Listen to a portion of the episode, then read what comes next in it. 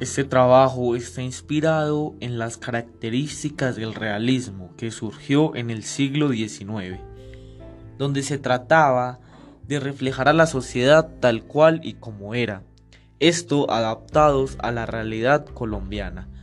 En la parte superior, al lado izquierdo, podemos evidenciar una estatua de una justicia ciega, con la balanza favoreciendo al platillo que tiene el saco de dinero, mientras que el platillo con las personas está en la parte inferior.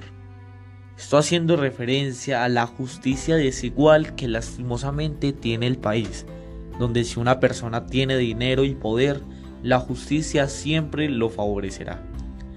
En la parte inferior, al lado derecho, podemos ver un montón de cadáveres apilados y arriba de estos dos personas armadas. En esta parte de la pintura se refleja todas las masacres que tristemente ha vivido el país y que aún siguen sin parar. Finalmente, en el fondo de la pintura podemos divisar el mapa de Colombia, con la bandera dibujada dentro de él, con la parte de rojo más grande que las demás.